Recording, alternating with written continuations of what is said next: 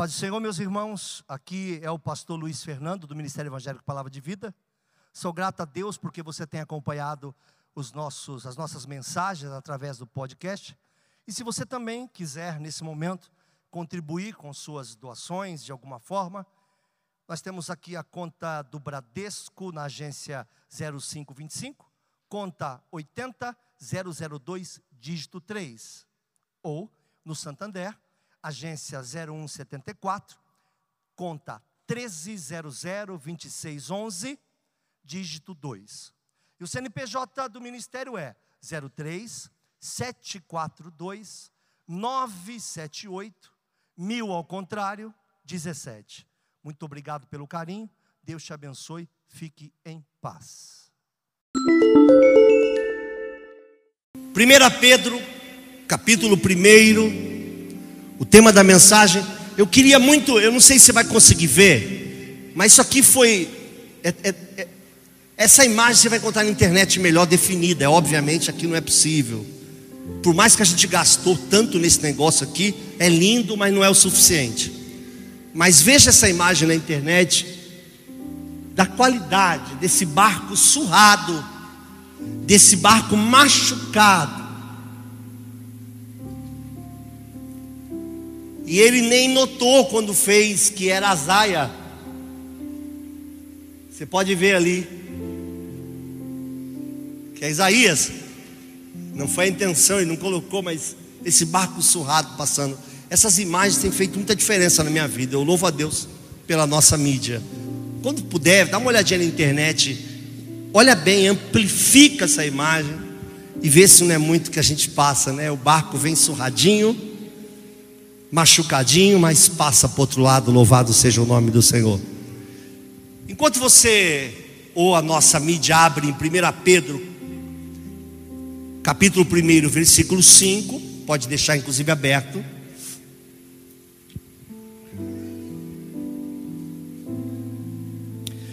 Existe muito medo de provação. As pessoas chamam provações de deserto, chamam de noite, chamam de uma série de situações, de vento. Existe muito medo de ser provado. E obviamente eu também não gosto. Se eu disser para você que eu fico sorrindo o dia inteiro, eu digo, ai meu Deus, acabei de perder minha mãe, acabei de perder meu pai, acabei. Não. Acabei de perder meu filho, passei por isso mais de uma vez. Mas tudo tem um porquê na nossa vida, e Deus é o condutor da nossa vida. E tem gente que diz: por que eu sou tão provado? É porque você precisa entender que a aprovação tem um propósito de te fazer aprovado, não de te fazer retroagir. E quem não é aprovado vai ter que fazer a prova de novo. E se você não for aprovado, vai ter que fazer a prova de novo. Então você precisa entender a sua aprovação, não se queixar contra ela. Por mais que doa, por mais que incomode. Eu tenho dito isso regularmente a líderes e pastores. Você é quem você é, mas não chegará aonde Deus quer te levar sendo quem você é. Ah, pastor, Deus pode me levar longe? Não, não pode. Deus pode te levando longe desde que você cresça junto com longe a qual Deus vai te levar. Porque se te levar como menino, você fica pelo caminho. Quantos não ficaram pelo caminho?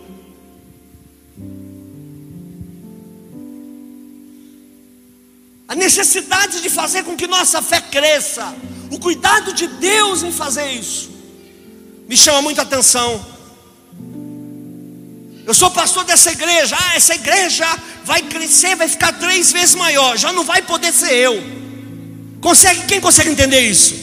Pode ser eu mesmo, mas um outro Luiz, um novo Luiz, um Luiz que cresce, porque se eu tenho este tamanho, humanamente falando, eu não posso ocupar tal espaço totalmente diferente do meu tamanho. E quando eu digo tamanho, eu falo de estrutura, de suportar, de aguentar, de passar por vaidades, medos, provações. Irmão, eu estou com medo de elogiar o burro antes da subida, mas a eleição é domingo, é a primeira que alguém não tenta fazer algo contra mim, só se acontecer a partir de amanhã. Estou desgastado com isso. Mas hoje já encaro diferente da maneira que eu encarava vinte e poucos anos atrás. Quando a igreja precisou contratar segurança para andar comigo, veja só, para me levar em casa. Quase joguei meu carro em cima de segurança, irmão da igreja, não me avisaram. Falei, tem um cara me seguindo, né? 15 anos atrás, 12 anos atrás, eu bravo pra caramba, num carro enorme, falei, ah, mas vai levar eu e ele junto. Vou, mas leva um comigo. Aí cheguei perto e descobri que era irmão. Provações, por quê? Para que hoje eu conseguisse passar diferente daquela época, para que hoje eu não precisasse jogar o carro, para que hoje eu não precisasse gemer. Você entende? Então a gente vai vivendo de fé em fé, de estrutura mudando toda hora. Os pesos que chegam sobre a nossa vida podem não ser suportados pelas mesmas pernas. É necessário uma certa musculatura Ser usado por Deus não é uma brincadeira. Ser usado por Deus não é uma coisa que eu acordo e digo: Eis-me aqui, Senhor. Me perdoe que eu vou falar. Não se assustem, por favor. Já peço perdão antecipado. É uma série de escolinhas e de escolas de missões que ensinam o jovem a ganhar gente para Jesus, que ensina os métodos, mas não diz para esse jovem, ó, oh, presta atenção, quem você é, chorão, medíocre, medíocre não é uma palavra ofensiva. Eu não estou dizendo que alguém não é medíocre, mas falo da média, falo de não saber ter uma estrutura. Eu não estou dizendo que alguém é acima da média, que alguém é melhor, não é essa a intenção, é dizer o seguinte: você não pode ter cinco andares, você não pode ter seis andares, você não pode ter dez andares, se a fundação não prever isso.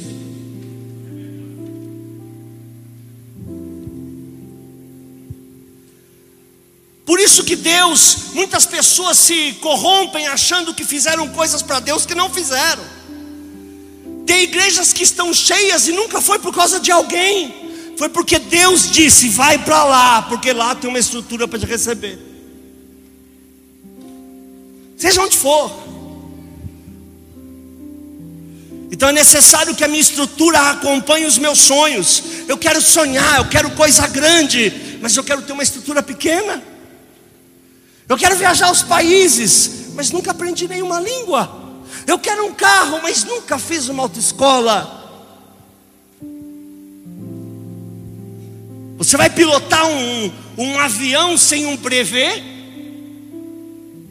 Você vai pilotar um avião sem ter o mínimo de aprendizado para isso?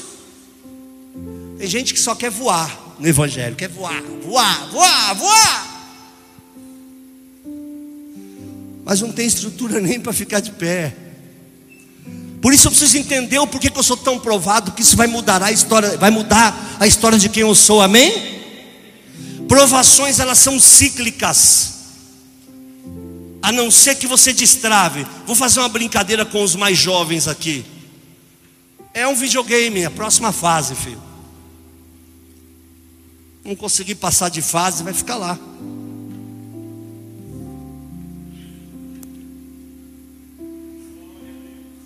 Essa geração Candy Crush deve saber muito bem do que eu estou falando.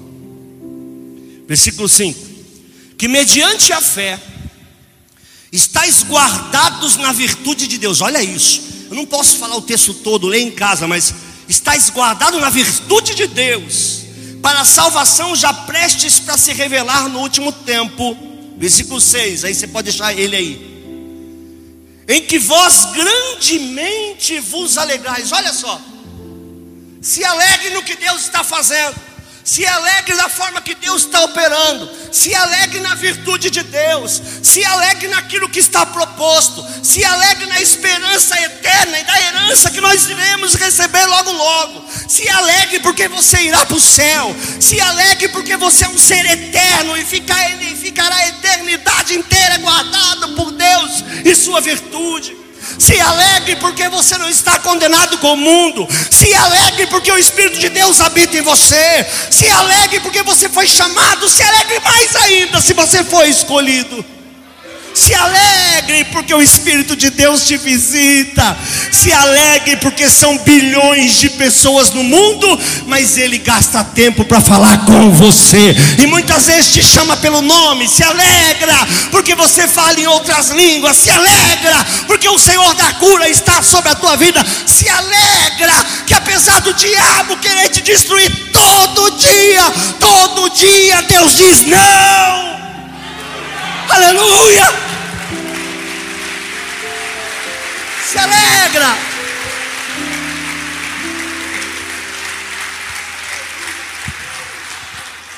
Porém, todavia, entretanto, é necessário, ó, ainda que agora importa, sendo necessário, duas coisas escondidas nesse texto. Duas coisas que não se prega. Importa e é necessário. Necessidade não é desejo. Necessidade não é sonho. Necessidade não é vontade.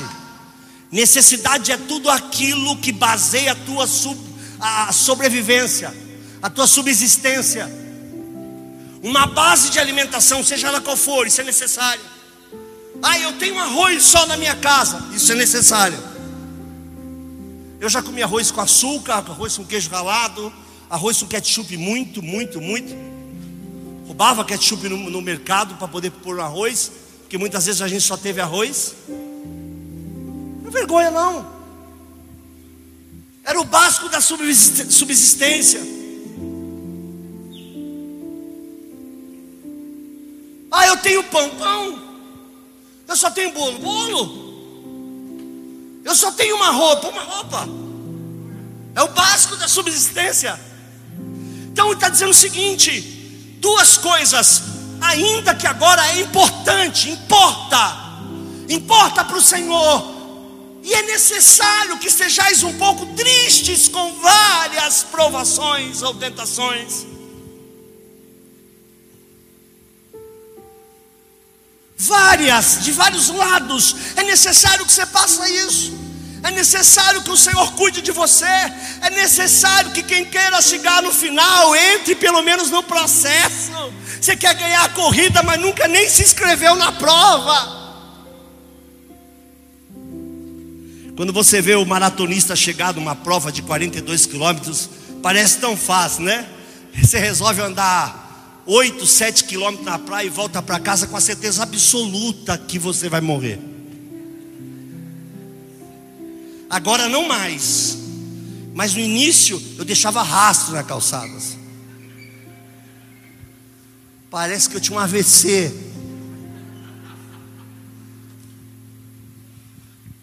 E no início eu tinha tanta vontade de voltar de Uber que quando eu andava sozinho no início eu não levava dinheiro. Levava só quatro reais, cinco reais para tomar uma água. Água da praia, né? Cinco, oito, dez, doze, 14, 16. Depende do dia. Porque se eu tivesse dinheiro, eu chamava o bicho.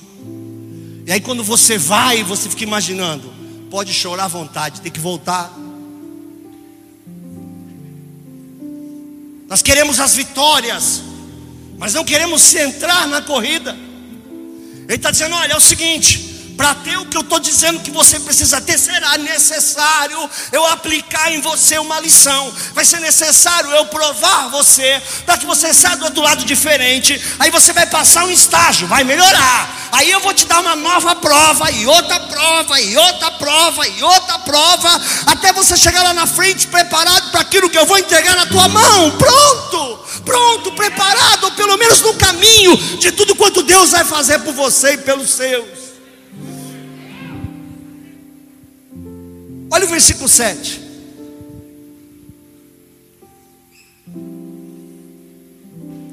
Para que a prova da vossa fé, muito mais preciosa que o ouro que perece e é provado pelo fogo. Parou aí, vamos conversar um pouco sobre o ouro. Ele usa uma alegoria. O ouro provado pelo fogo. E quando ele fala da fé, ele diminui o ouro. Ele fala, porque a prova da vossa fé é muito mais precioso. Pouca coisa é tão preciosa no mundo do que o ouro há tanto tempo.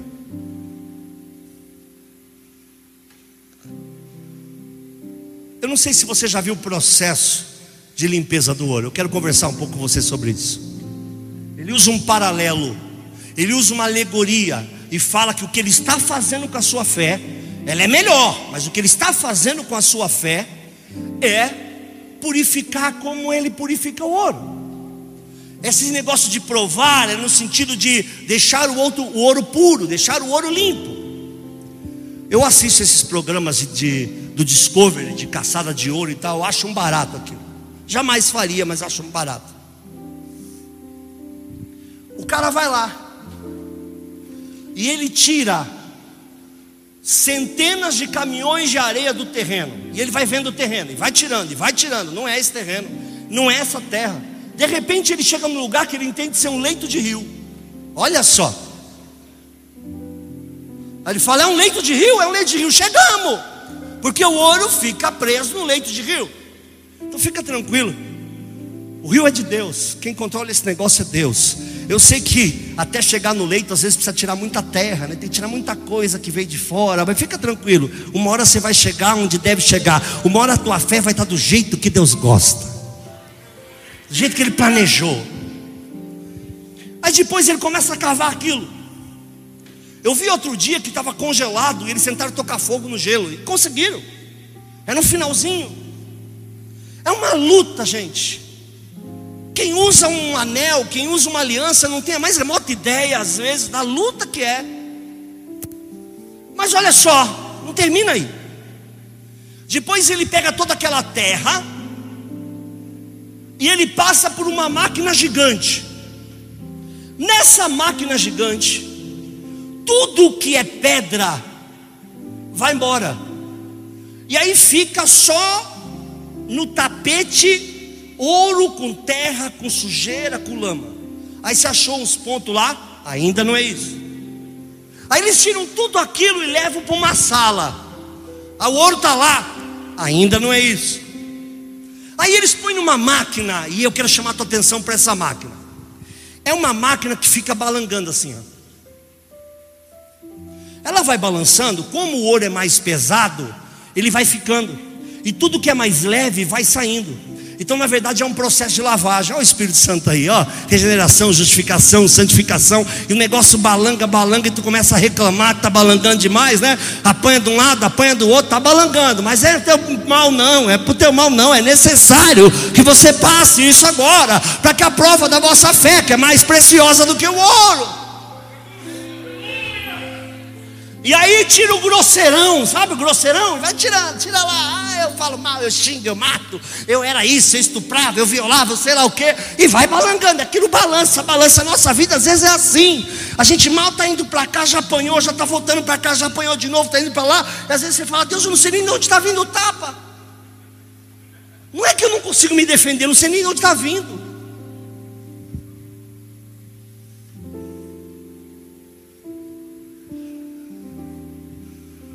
Quanta dondoquinha da fé, quantos senhorzinhos da fé precisaram balangar, serem movidos de um lado para o outro até entender que esse carrapicho precisa sair, que essa terra mais nunca teve no propósito de Deus. Entendeu? Essas pequenas sujeiras que vão fazendo de você uma pessoa amarga, é um perdão que não veio, é uma tristeza que chegou e não sai, é um diálogo que faltou. Tem gente que mora na mesma casa com a mesma pessoa há muitos anos, nem a conhece, por nunca se deu o trabalho de conversar a verdade com tal pessoa. Aí Deus fala, rapaz, preciso te melhorar.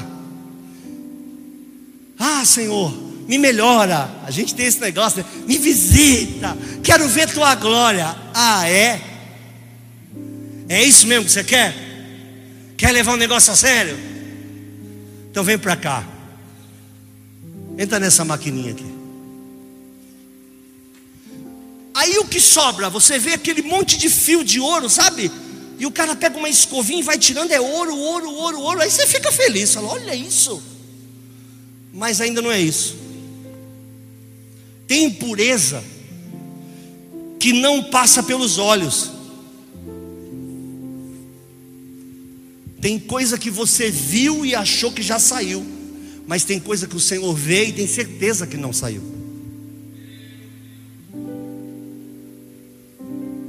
E aí eles enfiam esse negócio num forno, meu irmão. E queima impureza, queima impureza, queima impureza, queima impureza, queima impureza, queima impureza, queima impureza. E às vezes não é puro o suficiente para quem vai comprar. É classificado de maneira diferente.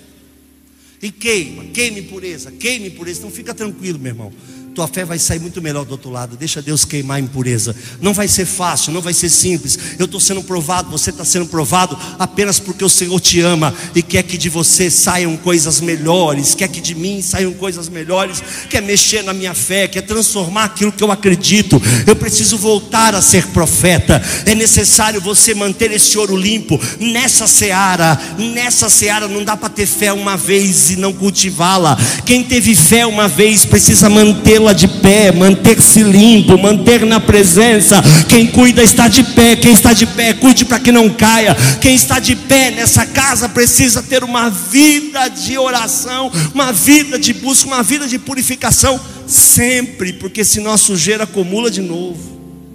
Diga, vou mandar para o forno outra vez.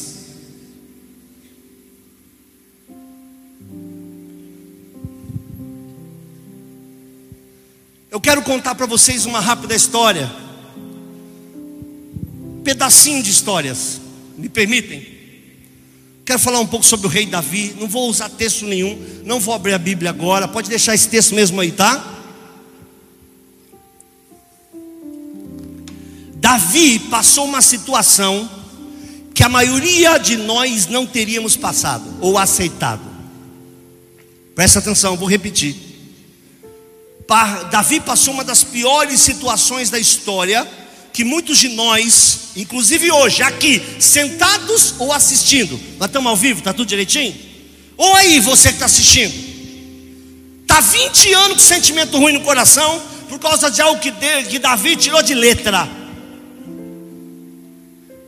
Deus manda o maior profeta da história, um dos maiores profetas da história, não em poder, porque se falar em poder, nós não temos como sair de Elias de Eliseu, mas se falar em gerência de Deus, eu ponho Samuel como um dos grandes, grandes, grandes, no sentido de Deus, né? não grande como, como homem, melhor homem do mundo, não é isso que eu quero dizer. Manda Samuel na casa de Jessé e fala: Olha, dali eu vou ungir um rei. E acontece uma coisa que, eu, que eu, é difícil engolir, é difícil aceitar avisa para Jessé: reúna seus filhos. E ele reúne os seus filhos e propositalmente deixa um filho de fora. O acepciona. Existem muitas teorias, eu não quero entrar nesses desvaneios, porque ele era ruivo e era vermelho, Esaú, Adão, enfim. Existem muitas teorias, mas não importa o porquê. O porquê não importa. O importante é que seu pai reúne todos os filhos e coloca um filho do lado de fora, a ponto de fazer tropeçar o profeta e ver o mais forte, o mais aparente, e dizer: certamente é esse. Deus não repreende o profeta. Deus não podia repreender o profeta, teria que repreender o pai também. Deus vem e fala assim: Ó, oh, eu não vejo como o homem vê. Quer dizer, todo homem é assim. Gosta da menina, não gosta do menino. Gosta do menino, não gosta da menina. Trata melhor a menina, não trata a outra. Oba! É um presente melhor no dia tal e nesse dia se não lembrar. Para esse aqui tem tudo, para o outro, se não ficar lembrando, a má vontade. Por quê? Ninguém sabe. Ninguém sabe porque que o nosso coração é assim. Se afeiçoa um e de repente o mesmo filho se sente. Em nosso meio, irmãos, essa aprovação seria muito difícil de passar.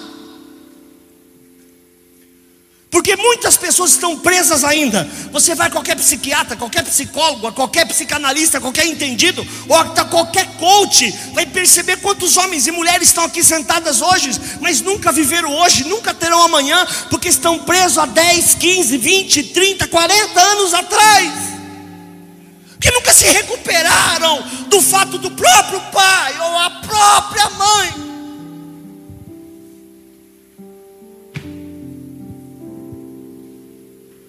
Davi, na, na cara de pau do pai dele, Davi é acepcionado e ele tem que superar uma das maiores provações da história dele. Agora eu quero te fazer uma pergunta: alguém já viu Davi chorando ou reclamando do seu pai? Alguém já viu Davi gemendo? Alguém já viu Davi dizendo: Um dia eu vou melhorar, um dia o Senhor vai ver, você vai ver o que Deus vai fazer comigo? Aquela pessoa que quer crescer em Deus para provar para alguém, não para ser em Deus. Tem muita gente aqui que quer ser algo para Deus ou alguém, porque não quer ser algo para Deus, quer provar para alguém que Deus pode fazer. Você não precisa provar nada para ninguém, você já é filho, você já é selado, você já está no aprisco, você já faz parte do reino.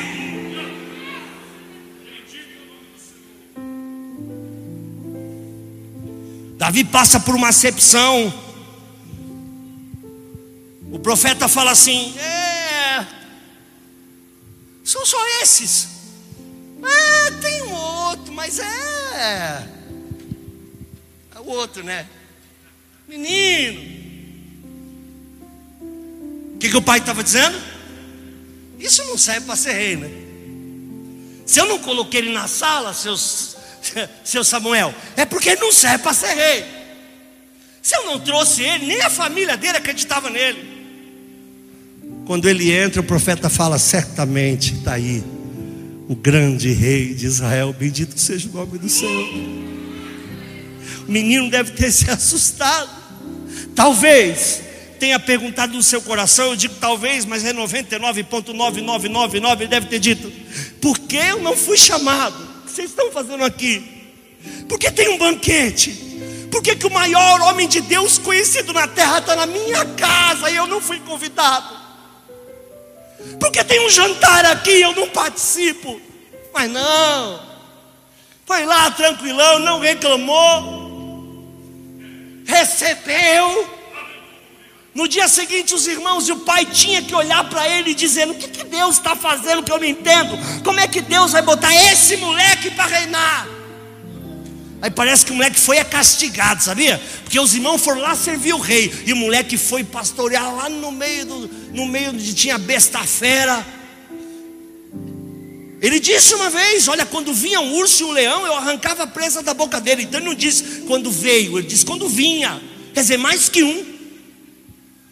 Agora fique imaginando você ter que lutar contra urso e contra leão, sabendo que você é o rei. Para que lutar contra urso e contra leão, sabendo que você é rei? Você já é príncipe do povo de Deus, está aqui sentado essa noite. Para que ser tão provado se você já é? Mas nós temos muito rei aqui, nós temos muito príncipe aqui que não pode ser príncipe, muito rei que não pode reinar, porque é de nome, mas não está pronto para exercer o que será. Tem gente que, se Deus levantar demais, cai. Tem gente que pode trocar de carro a cada 15 minutos. Tem gente que sai da bicicleta já fica insuportável.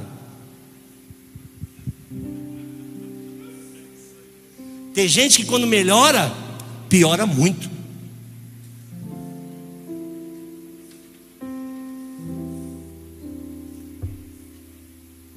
Fora aqueles que estão presos lá no papai, eu não posso ser rei, porque eu, Senhor, meu Deus, nem papai me queria, nem papai me queria. Duvido que não tem um monte de gente aqui eu, quando lá na escola, a escola fazia aquelas reuniões de dia dos pais, né? Na minha época distribuía pente. Não sei se essa maldição ainda pousa ou repousa sobre vós, mas na minha época era pente Flamengo. Você passa na, na cabeça, mano, tira câncer se tiver no cérebro, tira tumor. Ferida tira aquilo.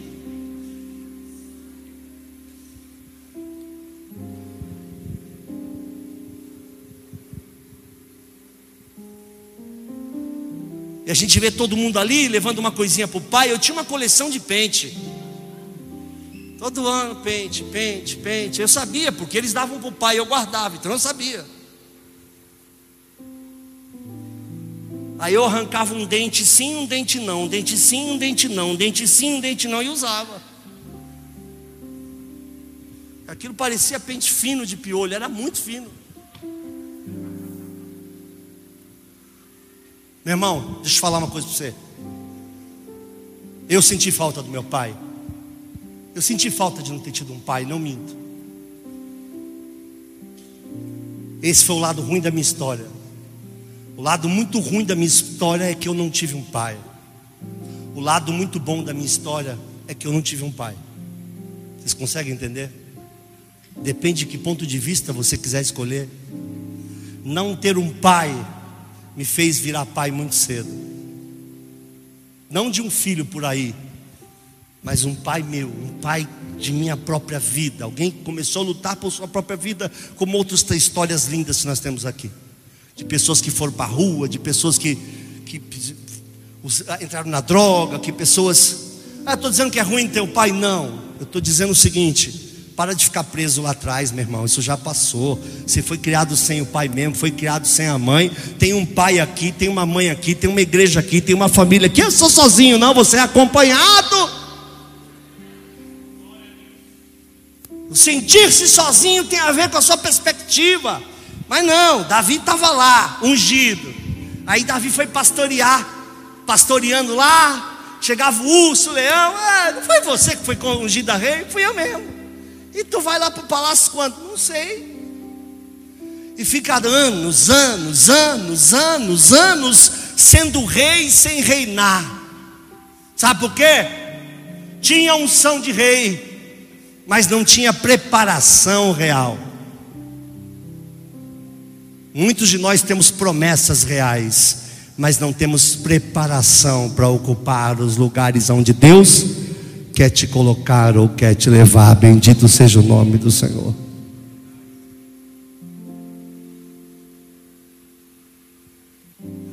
Urso, leão, depois luta com o gigante, se mete meio que por acaso numa briga que não era dele, tá lá. Desculpe os mais, os, os mais velhos como eu, mas eu vou no, na, no linguajar dos mais jovens agora. Todo aleatório. Todo aleatório, tá lá de Zezão, com a marmitex na mão. Diga, ah, trouxe um pão, trouxe um queijo, trouxe um negócio aqui. Todo mundo ali tremendo, com medo miserável. O que está acontecendo? Ele só ouviu um barulho do grandão lá gritando: Dai-me o homem! O rei está todo mundo assim, de, ah, para que, que é isso? Está acontecendo? Está acontecendo isso, isso, isso, isso. Ah, é? Quem é esse gigante para afrontar o exército do Deus vivo? Todo aquele exército estava amedrontado porque não conhecia o Deus vivo, mas eram exércitos. Davi ainda não era um exército, mas conhecia o Deus vivo. Ser do exército pode não fazer diferença, se não tiver relacionamento com Deus vivo. Então deixa Deus te provar, mas para te levar lá onde Deus quer te levar, Ele vai tirar tudo aquilo que não importa mais para Ele e nem deveria mais importar para você.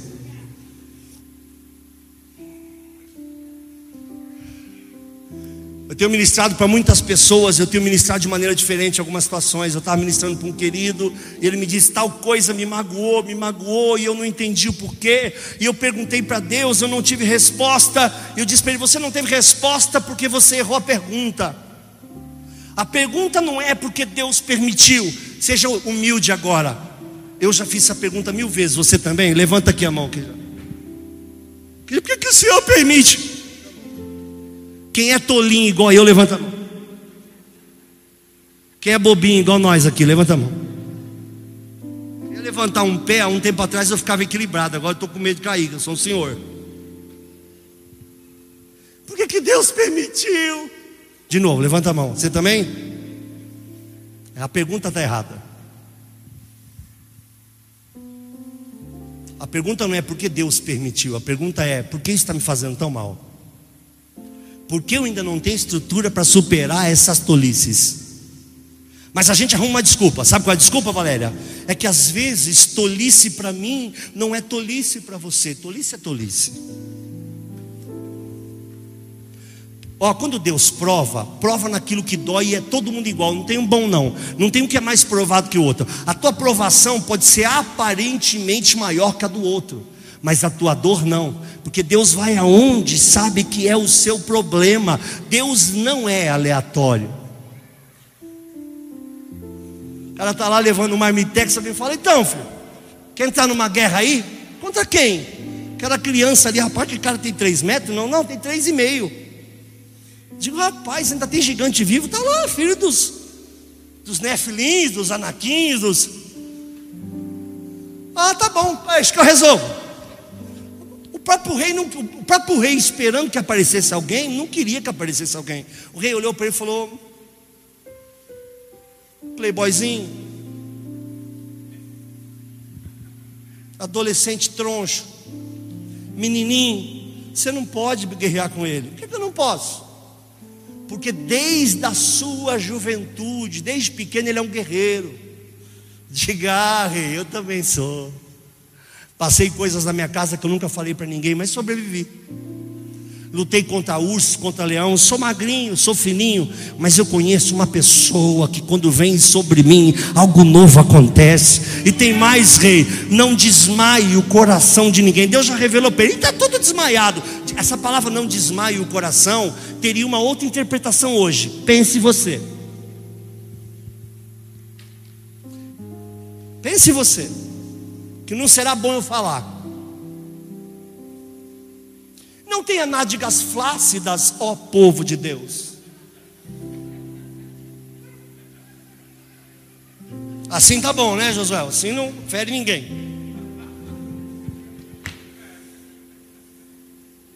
Não tenha medinho, ó povo de Deus. Quem está falando? O moleque.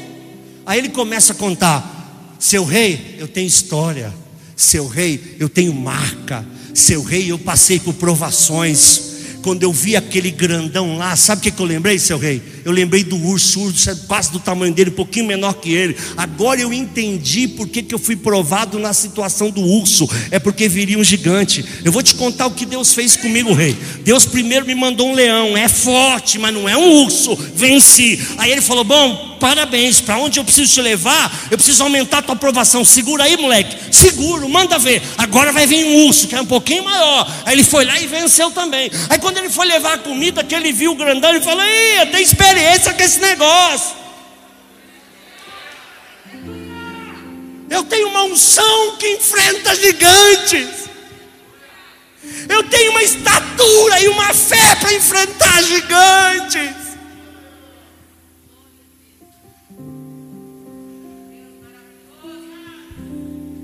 Eu sei lidar com gigante. Eu sei. Porque eu canto, porque eu adoro. Ele fala comigo, ele está me preparando para algo grande. Um dia ele me disse que me levaria para algo grande. E eu comecei a aceitar a preparação. Eu podia ter chorado, dito: por que é que eu vou lutar com o urso e com o leão? Por causa de meia dúzia de ovelha. Sabe por quê, meu irmão? Muitos pastores como nós quase morreram. Agora me permite falar de mim do pastor Claudionô, do pastor Josué, do pastor Júlio, os outros pastores que estão aqui, perdoe não citar todos. Muitos de nós já quase morremos, porque tivemos que entrar em enfrentamento por ovelhas que nunca nem agradeceram.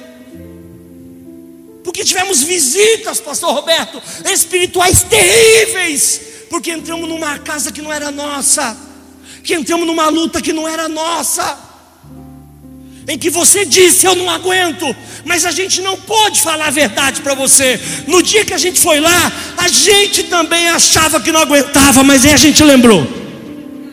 Eu já passei por isso, eu já enfrentei isso. Eu tenho uma unção que despedaça gigante. Eu tenho uma unção que destrói gigante. Essa aprovação para mim é nada. Eu vou passar por ela, eu vou ser aprovado, e eu serei uma pessoa nova. Minha fé vai mudar. Aleluia!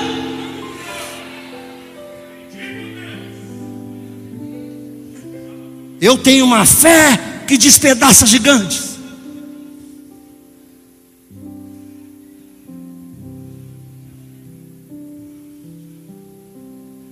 Eu tenho uma fé que despedaça gigantes. E antes disso, vixe, ele ainda ia lá. Alguém, além de tudo isso, o cabra gostava de tocar uma arpinha, fazer um salminho. O menino era bom.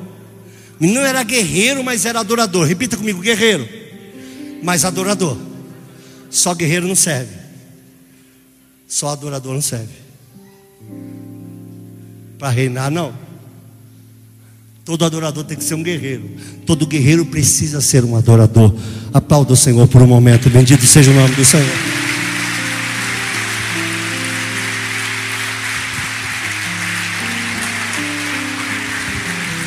Rayan, bateram na casa lá de Davi. Davi tomando café, deve estar pensando: rapaz, eu sou rei desse jeito. Eu sou rei. Ele fala: Seu Davi, escuta aqui.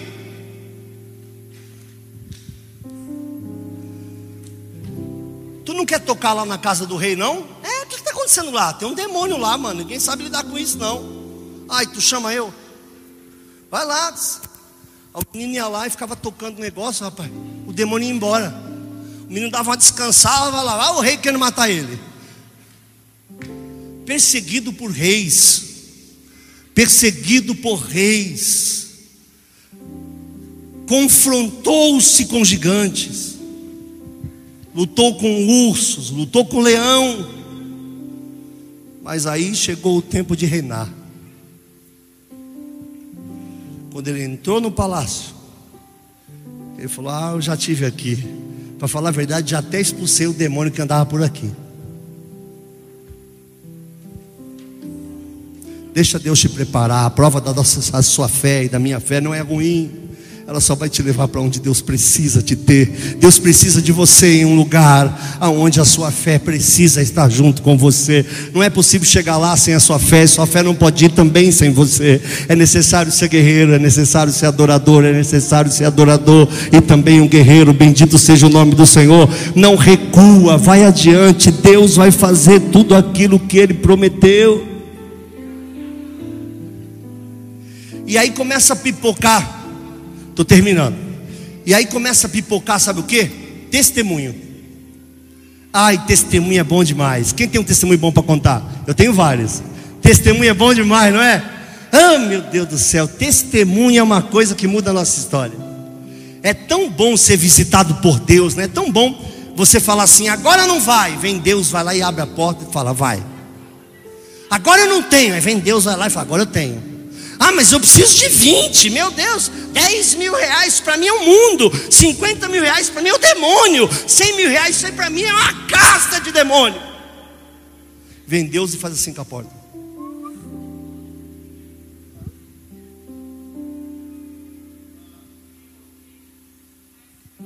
Do nada. Aí você começa a contar testemunho para todo mundo. Aí você reúne tua família e fala assim: ah, já tive isso na perna. O médico queria cortar. Aí eu estava num culto, Deus veio. Ah, eu já tive isso no coração. Mas aí eu estava orando com minha família, Deus veio. Oh, eu já tive essa doença. Fiquei lá quase morrendo. Mas aí eu tive um sonho à noite que o Senhor me tocava. No dia seguinte, quando acordei, eu já estava melhor e fui melhorando, melhorando, e minha vida mudou, e eu estou aqui contando que o Senhor cura. Ah, é, o Senhor batiza, o Senhor liberta, o Senhor batiza com o Espírito Santo, o Senhor leva para o céu, aleluia!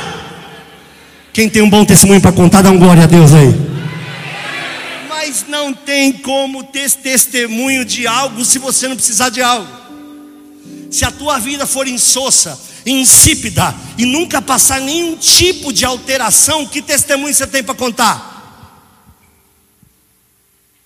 Ai, pastor, posso falar da minha vitória? Só tem vitória para contar quem lutou por alguma coisa.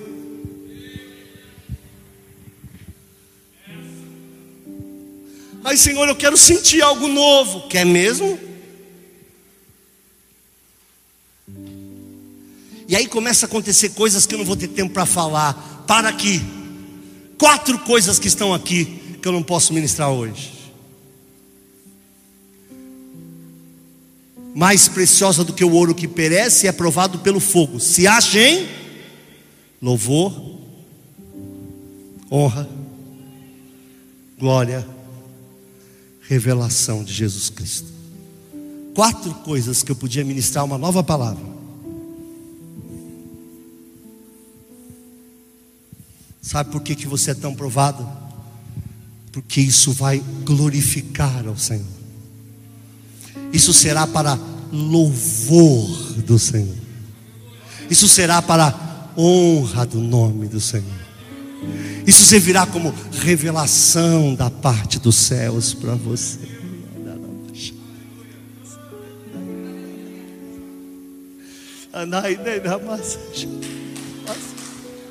Aí os testemunhos vão começar a chegar e você vai dizer: ah, Eu estou numa fase, eu estou abençoado, está acontecendo tanta coisa. Não é isso, não, meu irmão. É que você se deixou entrar no caminho. Agora a tua aprovação foi te melhorando e foi te preparando para novas portas, novos lugares, novas chegadas, novas partidas, novos inícios. Eu nunca me abalei, minha fé nunca foi tão abalada, né? Quando, quando eu vi uma criança que tinha um câncer na vagina com dois anos. E o médico falou: não tem o que fazer, leva para casa. E, e saiu coisas. Então ela usava uma fralda. E a, e a, e a mamãe falou: está saindo tudo já, está para fora. E eu estava pregando. E essa mulher entrou na igreja com essa criança no colo, uma vozinha, sabe? E aí eu vi de fraldinha. Eu falei: o que será, né? A idade, dois, uns dois anos, está no colo e tal. Ela explicou para mim, ela tem um câncer agressivo e já está saindo. E o médico então mandou para casa para a gente poder viver os últimos dias juntos. E eu resolvi orar pelaquela criança, mas aquilo me machucou tanto, sabe?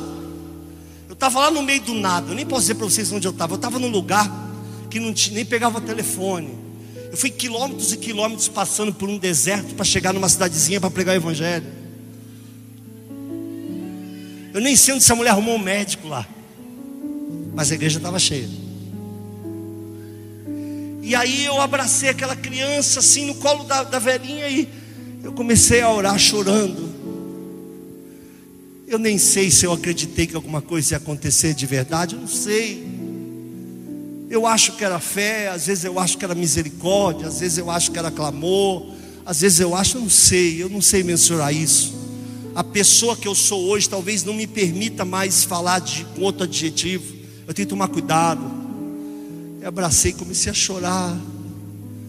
Eu senti uma paz acima do meu entendimento, porque a minha primeira, a, o primeiro toque na perna daquela criança era dizer: Por quê?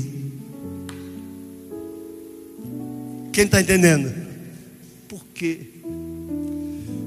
Falei para ela: Olha Pode entrar no banheiro agora, tira a fraldinha dela, porque Jesus acabou de curá-la.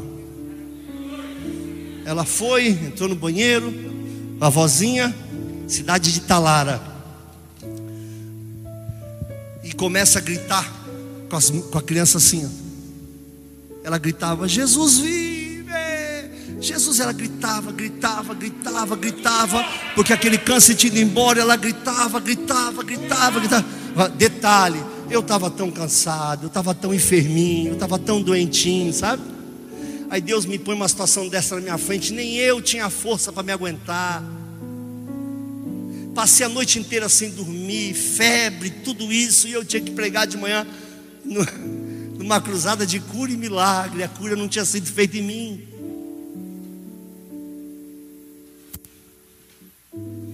E aí você aquelas noites que nunca terminam, né? E você também sonha que elas não terminem, porque você não quer assumir a responsabilidade de estar no outro dia. Sabe o que ela fez? Entregou a criança na mão de um dos cooperadores e foi para casa e voltou arrastando o filho dela, que tinha um problema no pulmão, estava com, eu não lembro se é pneumonia ou tuberculose, e ao botar o pé na igreja, o Senhor Jesus já o curou. Ele já entrou curado. Meu irmão,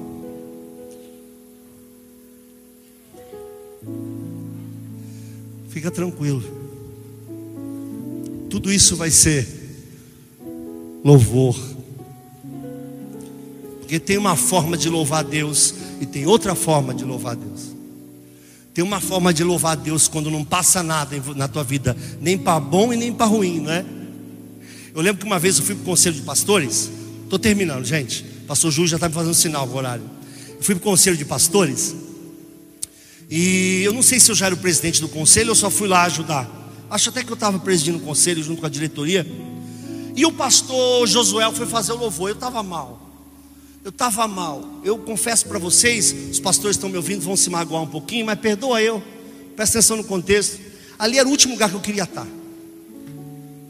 Para mim não era uma reunião, era uma enchição. Naquele dia eu estava muito mal. Eu estava muito triste, muito envergonhado, muito magoado, muito fraco. E eu falei, meu Deus, pastor Josué que está ali, pegou um violãozinho, começou a cantar uma música que eu não sei, do Kleber Lucas, eu não sei cantar, eles que são tudo cantor aí, mas eu tenho as marcas de quem tinha tudo para viver longe do altar de Deus, longe da graça. Quem me vê assim cantando, não sabe o que eu sofri, mas eu atravessei o rio e o que passou, passou. Fui resgatado das amarras do pecado e eu não devo nada para o inimigo. E começou a cantar e eu comecei a chorar. Eu entrei numa crise, eu caí no chão chorando, como se fosse o último dia da minha vida. E aí, quando você sai lá fora, que você entra no teu carrinho, você põe a chavinha, você começa a entender que aquilo o choro dura só uma noite, só uma noite.